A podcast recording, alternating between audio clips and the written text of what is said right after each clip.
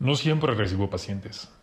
Hay veces que la gente me contrata para evaluar casos, encontrar asesinos, incluso ayudarlos a cerrar ciclos.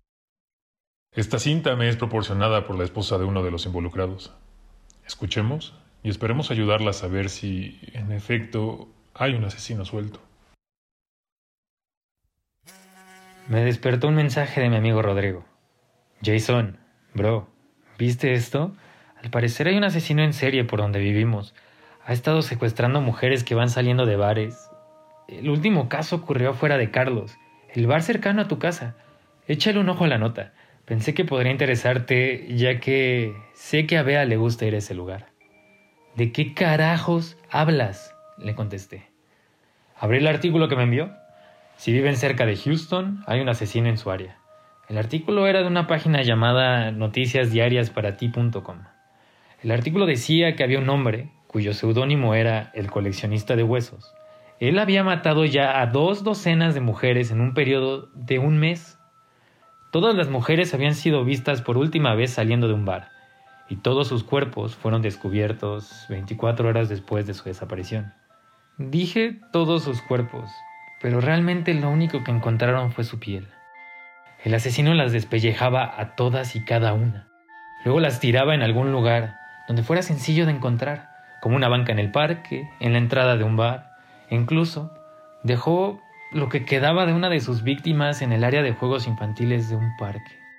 Maldito enfermo, pinche enfermo, pensé. Aunque la policía todavía no lo había atrapado, una mujer aparentemente había sobrevivido a uno de sus ataques. Ella mencionaba que estaba a punto de llegar a su casa. Volvía de un bar cercano cuando sintió que las manos de un hombre la sujetaban por detrás. Se zafó de las manos del atacante Volteó, le dio un rodillazo en sus genitales y corrió tan rápido como le permitieron sus piernas, solo volteando para asegurarse que no la estaban siguiendo. Era de noche y estaba oscuro, así que no pudo ver a su asaltante, pero lo describió como un hombre blanco, un hombre caucásico de cabello güero y de unos 75. Dios, básicamente describió a la mitad de los hombres que viven por aquí. En lo único que podía pensar era en ese hijo de puta parecido a un tal Ted Bundy que salía de los callejones, asaltaba mujeres y que esa mujer podría ser mi hermana, ahorcándola, despellejándola viva. Tenía que llamarla. La llamé y ella contestó después de cuatro tonos. ¿Beatriz? ¿Hola? Ella no respondía, pero podía escuchar risas, chasquido entre botellas a la distancia y gritos de felicidad, probablemente de un grupo de jóvenes viendo un partido de fútbol. La volví a llamar Vea, ¿estás ahí? Hola, ¿qué onda? ¿Dónde estás? ¿Por? ¿Pasa algo? Estás en el bar, ¿verdad? Sí. ¿Sabes que hace unos días mataron a una chica por ahí, verdad? Un demente ha estado secuestrando mujeres que salen de los bares solas, las mata y las despelleja. No deberías estar ahí. Ay, estaría terrible si me despellejaran camino a casa, ¿no? no es gracioso. Voy en camino por ti. Qué bueno que vienes, pero te advierto, no me voy a ir. ¿O qué vas a hacer? Secuestrarme para que salga del bar. Tienes desde mente ahora, ¿eh? Está bien. Tienes razón. No puedo obligarte a que te vayas. Solo quiero que estés bien. ¿Sabes? Solo ten cuidado, por favor. Lo tendré. Bye, Bea. Espera, Jason. ¿Mandé? Gracias por llamar y por preocuparte. Te quiero y prometo que estaré a salvo. Estoy con un par de amigos y nos estaremos cuidando entre nosotros. Yo también te quiero. ¿Te molestaría preguntarle al manager o a alguien si ha escuchado noticias sobre este tipo? ¿O si está tomando algún tipo de precaución? Me parece bastante extraño que alguien haya estado matando personas que salen de ahí y no hayan dicho ni hecho nada todavía. Claro, yo pregunto. Colgué. Me di la vuelta. Me tapé con las sábanas e intenté dormir. Por más que intenté, no pude hacerlo. Había algo que no me dejaba tranquilo. Sentía que podía estar haciendo más. Quiero decir, un sujeto ha estado matando mujeres por semanas. Yo me acabo de enterar por un artículo que me mandó un amigo en medio de la noche y no estoy haciendo nada. Al menos debería de alertar a más personas. Abrí Twitter y empecé a escribir noticias importantes. Poner atención. Hay un asesino serial activo en la parte sur de Houston. ¿Su presa? Son mujeres que están saliendo de bares. Retweet para que más gente se entere. Anexé el link que llevaba la página con el artículo, apagué mi celular y me fui a dormir. Cuando desperté, el tweet tenía mil retweets, 500 likes y como una docena de comentarios que decían exactamente lo mismo. Espero atrapen a este bastardo. Sin embargo, uno de mis amigos, Bruno, también contestó, deberíamos ir a encontrarlo nosotros. Claramente la policía no está haciendo nada. Ni siquiera se han molestado de anunciarlo o alertarnos. Cualquier persona que viva cerca y que esté cansado de esto y además quiera hacer algo, mándeme un mensaje. Yo estaba interesado, pero en vez de mandarle un mensaje directo, lo llamé. Bruno y yo habíamos sido amigos por muchos años. Sin embargo, ya no pasábamos tanto tiempo juntos. De hecho, en algún momento en la preparatoria fuimos mejores amigos. Jugábamos para la liga de la escuela. Él era un catcher y yo era el mejor pitcher. Él era un líder nato y me ayudó durante muchos momentos difíciles, tanto en mi vida como en la preparatoria. Si me preguntan, le confiaría mi vida. Tan pronto llamé, contestó y empezó a hablar instantáneamente. Quiero suponer que se trata del asesino, ¿verdad? Sí, es sobre el asesino. Bro, en serio me alegra que me hayas llamado. Hay muchas mujeres buenas en este pueblo y no puedo dormir sabiendo que hay un demente libre por ahí, haciendo lo que quiera cuando quiera con ellas, y peor aún que nadie se atreva a detenerlo. Eso es exactamente la razón por la cual tuite. Quería que al menos más gente supiera, aunque siento que puedo hacer más, ¿sabes? Claro, claro. Eres justo como yo, pero no te preocupes. Tengo un plan para atrapar a este malnacido. El único pero es que no he encontrado a nadie que esté interesado en acompañarme. Básicamente estoy solo. Cuenta conmigo. Cualquier plan que tengas, confío en ti. ¿Qué te parece si nos vemos hoy en la noche y platicamos? Necesitamos iniciar con el plan a las 9, entonces, ¿te gustaría vernos a las 8 en la cafetería cerca de tu casa? Sí, ahí estaré. Colgó, sonreí, me levanté de la cama y con la adrenalina a tope empecé a hacer lagartijas. Estaba emocionado por la idea de ir a cazar a ese maldito hijo de puta. Al menos, me daría algo que hacer. Eh, últimamente lo único que he hecho en mi vida es trabajar de sol a sol. Luego regresar a mi casa y ver la tele hasta que tenga que cumplir con otro turno. Honestamente, no creí que lo fuéramos a atrapar. Llegué a la cafetería a las 7.45. En su mayoría estaba vacía. Empecé a escanear el cuarto hasta que vi a Bruno sentado en una butaca al fondo. Es fácil distinguirlo. Tenía una sudadera naranja y unos pants negros. Estaba de frente a la puerta de entrada, pero su cabeza estaba agachada. Mantenía la mirada fija en un montón de papeles que estaban tirados sobre la mesa.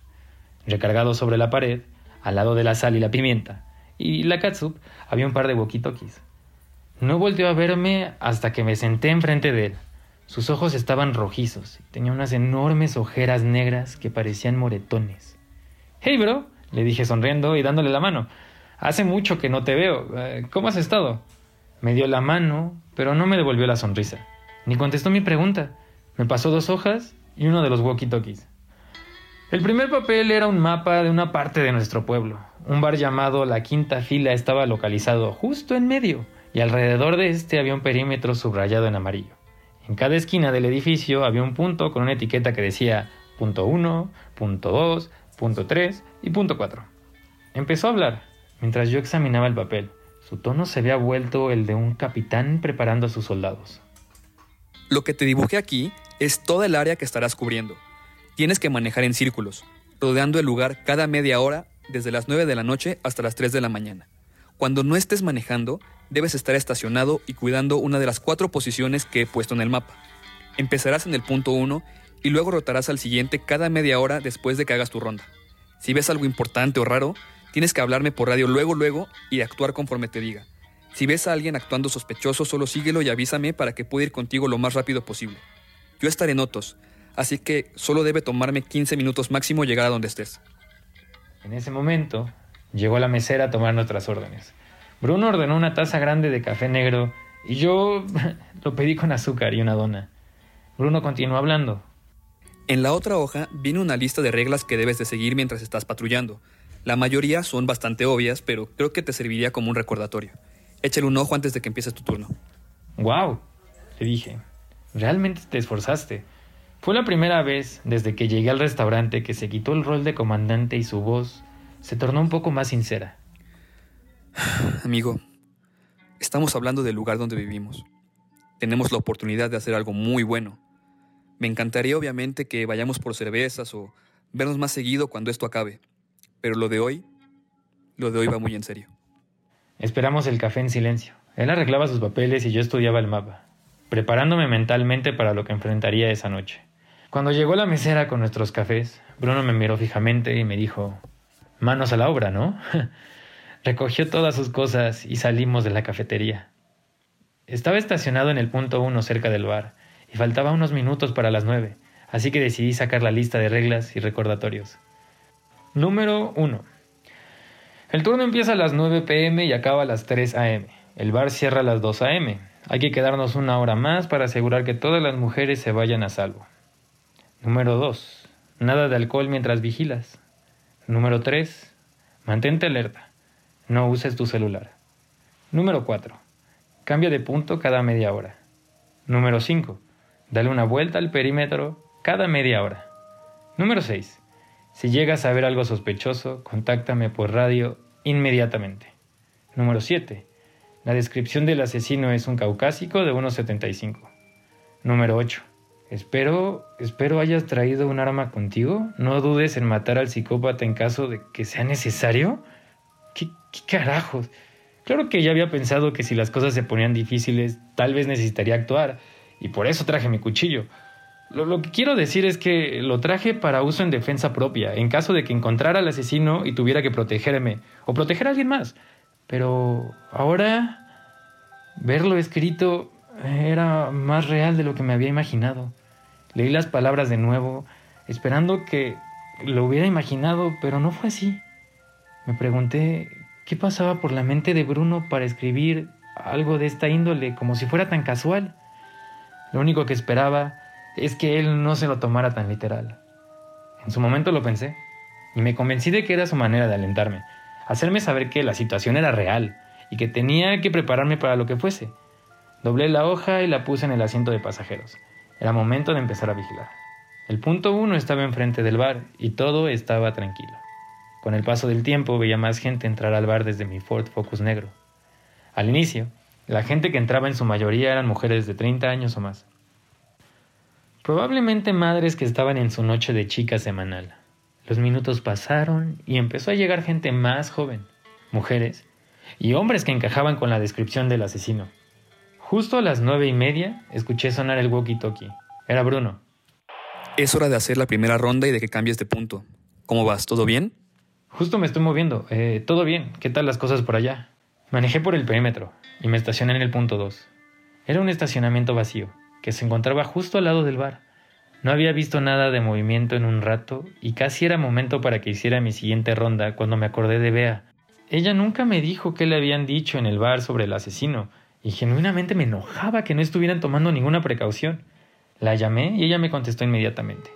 Hola Jason, ¿cómo estás? Bien, oye, ¿planeas salir hoy? No, esta noche no. Daniel compró pizza y nos vamos a quedar en la casa a ver una película. Uy, buen cambio de planes. ¿Y tú? ¿Qué estás haciendo? ¿Saldrás con tus amigos hoy? Algo parecido. Por cierto, la razón por la cual te marqué es porque nunca me dijiste qué te dijeron en el bar respecto al asesino.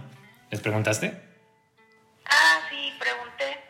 Les dije que mi hermano mayor quería un autógrafo del asesino y que si lo veían de nuevo me avisaran. No es broma. Sí pregunté. De hecho, el dueño estaba ahí. Él dijo que no tenía la más remota idea de lo que estaba hablando. De hecho, pensó que lo estaba bromeando o algo así. ¿Cómo? Entonces, ¿básicamente lo negó? Sí, eso creo. El radio empezó a sonar. Disculpa, Bea, tengo que irme. Bruno estaba susurrando y su voz sonaba desesperada. Hey, estoy saliendo de Otos y voy a pie. Hay un hombre que encaja perfecto con la descripción y acabo de ver que intentó sacar a la fuerza a una chica de su coche. Ella lo empujó, cerró la puerta y aceleró el coche. Lo estoy siguiendo justo ahora, estamos en la calle Jefferson y nos dirigimos a una gasolinera. No me contactes por el radio porque hace mucho ruido. Solo ven tan rápido como puedas. Trataré de mantenerte informado de dónde estamos, si me es posible. Mi cuerpo se petrificó y mi corazón empezó a palpitar de una manera brutal. ¡Qué estupidez! Apenas me daba cuenta que esperaba que no encontráramos a nadie. Encendí el coche y pisé el pedal a fondo para llegar lo más rápido posible al lugar donde estaba Bruno. Lo que normalmente me hubiera llevado, no sé, 15 minutos, lo hice en 10. Llegué a la estación, me estacioné cerca y tomé el walkie-talkie. Quería hablar con Bruno para saber cómo estaba, para saber qué estaba pasando. No me había hablado en todo el camino y no quería llamarlo. ¿Qué tal que estaba persiguiendo al sujeto? ¿Qué tal si no me escuchaba? ¿O qué tal si nos escuchaba? No podía arriesgarme a poner en peligro a Bruno. Inicié de nuevo el coche. Manejé un poco para dejar atrás la gasolinería y buscar algún lugar para esperar a que Bruno me llamara. El área estaba llena de callejones, edificios sin luz y con pocos faroles. Manejé lentamente, a unos 10 kilómetros por hora mientras escaneaba mi entorno. No dejaba de pensar, ¿por qué no me había llamado todavía? Seguía manejando, pasé el primer retorno y tuve que aguantarme las lágrimas que se formaban junto con la idea de encontrarlo muerto o destazado. ¿Por qué lo dejé hacer esto? Qué poca sensatez. Él vendía seguros de automóvil, no éramos policías. Esa idea se quedó flotando en el aire. ¿Por qué no había llamado a algún policía? ¿Por qué no he llamado a la policía? Detuve el coche, saqué mi teléfono y marqué al 911. Justo cuando entró la llamada, noté movimiento en mi espejo retrovisor. Parecía una bandera naranja que salía de un callejón oscuro. Colgué, metí mi celular en mi bolsillo, salí de mi carro y corrí al abismo que se abría las puertas del callejón. Mi adrenalina estaba a tope. El rush me hacía pensar que estaba persiguiendo a un monstruo, que iba detrás de un asesino. Pero, ¿sabes? Yo también puedo ser un monstruo si me lo propongo. Llegué corriendo a la entrada del callejón cuando un grito rompió el silencio que vivía en la atmósfera. Era la voz de un hombre que estaba cerca. Seguí el grito. Caminé lentamente. Estaba tan oscuro que no podía ver más allá de un metro adelante. Sin embargo, sabía, yo lo sentía, Sabía que al final del callejón encontraría a Bruno. Tenía que ser él. Escuché más gritos, pero me percaté que eran dos personas, no más allá de diez metros a la distancia. Seguía avanzando. Pude ver movimiento en la distancia. Eran dos hombres forcejeando uno encima del otro. La figura que se encontraba encima estaba golpeando fuertemente a un hombre con sudadera rojo anaranjada. Era Bruno. El hombre encima de Bruno tenía algo en la mano derecha. Era un cuchillo. La figura apuñaló a Bruno en el pecho y los gritos de dos hombres se volvieron el de uno solo. Un gemido, un suspiro y una respiración forzada de la figura superior del coleccionista de huesos. Corrí hacia la figura, lo golpeé tan fuerte que el cuchillo que sostenía con su mano derecha salió volando y cayó en un charco de agua a un par de metros de nosotros. El coleccionista estaba sangrando del costado. Bruno lo había apuñalado, y gracias a eso me fue sencillo derribarlo. Me puse encima de él y le pegué hasta que en su cara dominaba el color rojo y hasta que sentí que su respiración se dificultaba. Le sujeté los brazos, lo miré a los ojos y empecé a gritarle Lo mataste, lo mataste, hijo de puta. Empezó a llorar y a decirme que había sido en defensa propia, que a él lo habían atacado primero. Escupí dentro de su boca esperando que con eso se callara. ¿Acaso no eres el maldito coleccionista de huesos? Escuché que te gusta despellejar mujeres. Sus pupilas se dilataron y antes de que pudiera hablar le dije Vas a amar esto. Me levanté, puse un pie firme en su estómago, fui por el cuchillo de Bruno. Estaba empapado en sangre, pero no me importó. El coleccionista ni siquiera se movió. Se me quedó viendo. No luchó, solo dejó que pasara. Si le soy sincero, no estoy seguro de que siguiera con vida cuando me levanté por el cuchillo, pero no me tomé la molestia de checar. Me arrodillé a su lado y empecé a deshuesarlo. No sé de dónde nació esto. Algo se había apoderado de mí. Me estaba convirtiendo en el monstruo que estaba torturando y me estaba gustando. Apenas había acabado con la cara cuando llegaron los policías. Supongo que localizaron mi llamada, me pusieron una pistola en la espalda, me esposaron y me llevaron a la estación de policías. Lo siguiente que recuerdo es que un oficial llamado Hyde estaba interrogándome. Me estaba culpando de un homicidio de primer grado. Aproveché para contarle todo lo ocurrido. Le conté del plan, le conté de Bruno, y del sujeto que había matado, y de cómo él había matado a Bruno antes. Me miró inquisitivamente. Al parecer no tenía idea de quién era el coleccionista de huesos. Entonces le conté del artículo, de lo patético que era aquel cuerpecillo de policías y que dejaran que existieran monstruos, asesinos y psicópatas matando gente sin recibir ninguna pena. Tomó mi celular y se retiró. Y no volví a verlo en un par de horas. Yo en ese tiempo empecé a quedarme dormido. esposado y recostando mi cabeza en una mesa de metal. Eventualmente regresó. Me despertó y su cara mostraba tristeza y pena. Pena por mí. Tanta pena que ni siquiera podía verme a los ojos. Empezó a hablar y me dijo, lamento informarle esto, pero al parecer la noticia que usted leyó y que compartió es falsa. Es eh, una fake news. El sitio es popular, pero la noticia que reportaron es falsa. Su amigo atacó a un hombre con un cuchillo y lo asesinaron con su propia arma. Por lo que sabemos hasta ahora, el sujeto al cual atacaron era. era un completo inocente. Mi estómago se sentía vacío y el palpitar de mi corazón migró a mi garganta. Estaba ahogando con cada palabra que decía el policía. No podía hablar. Pero. Pero Bruno dijo que el sujeto había intentado secuestrar a una chica. intentó bajarla de su coche. No, no, no es posible. No es posible que sea inocente. El oficial tomó aire y me contestó que probablemente Bruno había malinterpretado la situación. Me prometió que investigaría más sobre el sujeto y sobre el artículo, y que por ahora esta situación quedaría como una tragedia, una terrible y desafortunada tragedia, y que podía irme, que era libre. Ha pasado una semana desde que falleció Bruno. No he salido de mi casa y perdí mi trabajo. Hoy me marcó el oficial Hyde para decirme que el hombre que había matado a Bruno era un maestro de primaria llamado Gregorio Dunn y que la chica con la que se peleó era su esposa. La única conclusión racional es que en efecto hay un asesino suelto. Si vive cerca de Houston, hay un asesino cerca y está a punto de volarse los sesos.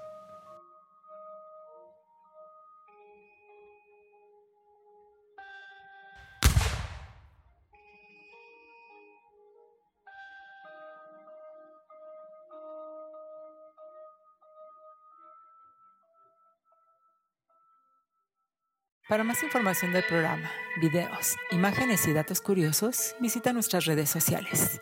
Si quisieras contribuir con este podcast, envía un correo a fantasticodr.noche.gmail.com Todas las historias narradas en este podcast están bajo una licencia de Creative Commons y cuenta con la autorización escrita de los autores. Cualquier reproducción parcial o total debe ser expresamente permitida por el equipo de Doctor Noche.